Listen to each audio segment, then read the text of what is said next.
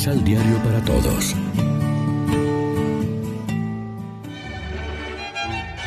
Proclamación del Santo Evangelio de nuestro Señor Jesucristo, según San Lucas. Otro día, Jesús liberaba a un mudo de su demonio. Salió el demonio, habló el mudo y la gente quedó admirada.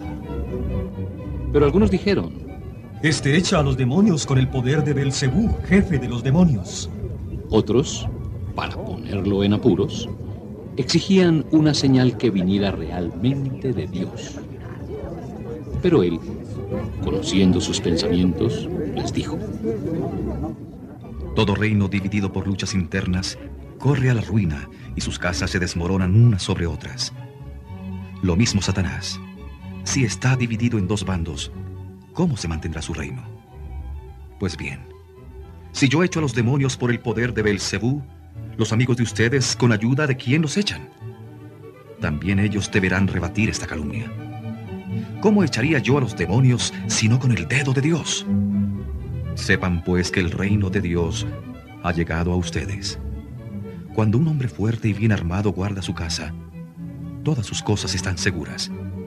Pero si llega uno más fuerte y lo vence, le quita la armadura en que confiaba y distribuye todo lo que tenía. Quien no está conmigo, está contra mí. Y quien no junta conmigo, desbarranca. Lección Divina. Amigos, ¿qué tal? Hoy es jueves 24 de marzo y a esta hora, como siempre, nos alimentamos con el pan de la palabra. Solamente optando por Cristo, que es el más fuerte y ha venido y ha vencido mejor el mal, será posible también nuestra victoria sobre el pecado que trata de señorearnos. Toda elección supone un sacrificio y una renuncia a algo. Así, en vez de ser esclavos del egoísmo tenebroso que quiere hacerse Señor de nuestro bajo mundo, podremos derrotarlo a base de amor, venciendo el mal con el bien. Para consolidar esta opción por Cristo, hemos de poner en práctica la palabra escuchada. Porque el peligro del culto vacío, fruto de la sordera a la palabra escuchada, como denunciaba el profeta Jeremías, tiene aplicación también hoy en nuestras comunidades cristianas. La palabra de Dios es eficaz, ciertamente, pero no de manera automática, es decir, no sin nuestra colaboración.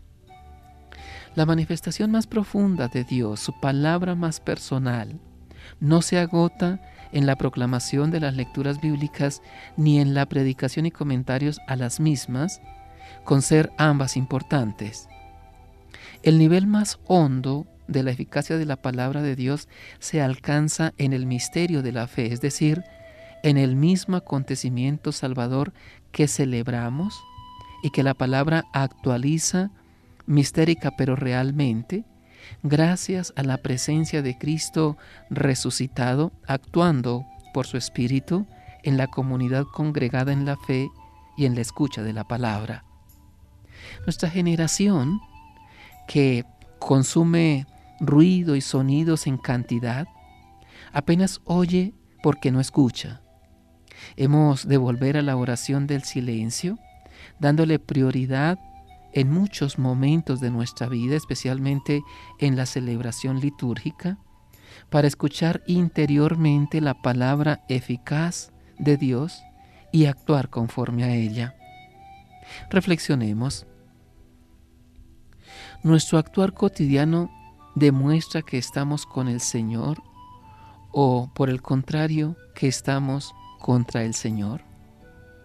Oremos juntos. Señor, queremos optar hoy una vez más por Cristo. No permitas que se endurezcan nuestros corazones. Concédenos percibir tus signos y la voz de tu palabra en la celebración litúrgica y en los acontecimientos de la vida. Amén. María, Reina de los Apóstoles, ruega por nosotros.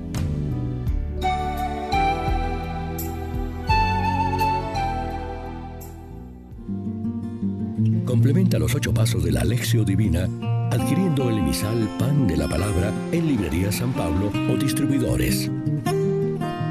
Más información www.sanpablo.co